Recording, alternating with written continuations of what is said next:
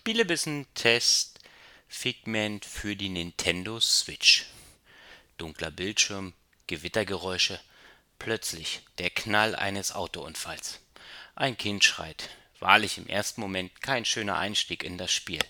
Doch im nächsten Augenblick sehen wir Dusty, ein mürrischer, unleidiger kleiner Kerl mit großen Mäuseohren und einem Schwanz, in dessen Rolle wir schlüpfen und der die Verkörperung des Mutes im Spiel darstellen soll. Er wird vom Piper, einem kleinen sprachgewandten Vogel, geweckt. Dieser erzählt ihm von einer Bedrohung des Verstandes, in dem sich beide in Form der Spielwelt befinden. Doch Dusty will davon nichts wissen, sondern nur den Dieb seines Fotosammelalbums finden. Dies lag vor seinem Nickerchen auf dem Tisch und ist nun verschwunden. So beginnt ein Action-Adventure mit Puzzlephasen.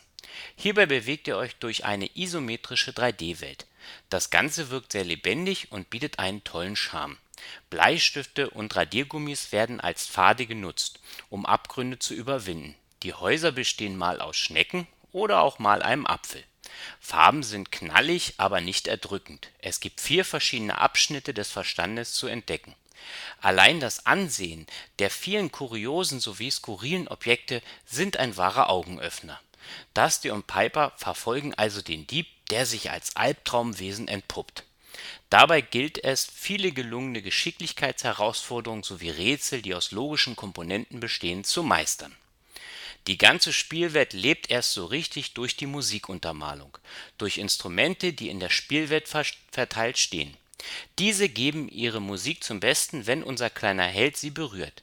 Selbst die Gegner und Endbosse stimmen Gesänge über essentielle Ängste an. Die Musik beflügelt zum einen und zum anderen kann sie düstere Abschnitte auch wirklich so wirken lassen. Dies zeigt einmal mehr, dass man sich hier tief in den Verstanden eines Menschen befindet. Das Kampfsystem ist einfach gestrickt. Es gibt den einfachen Schwertangriff und das Halten dieser Taste für ein mächtiges Ausholen gegen mehrere Gegner.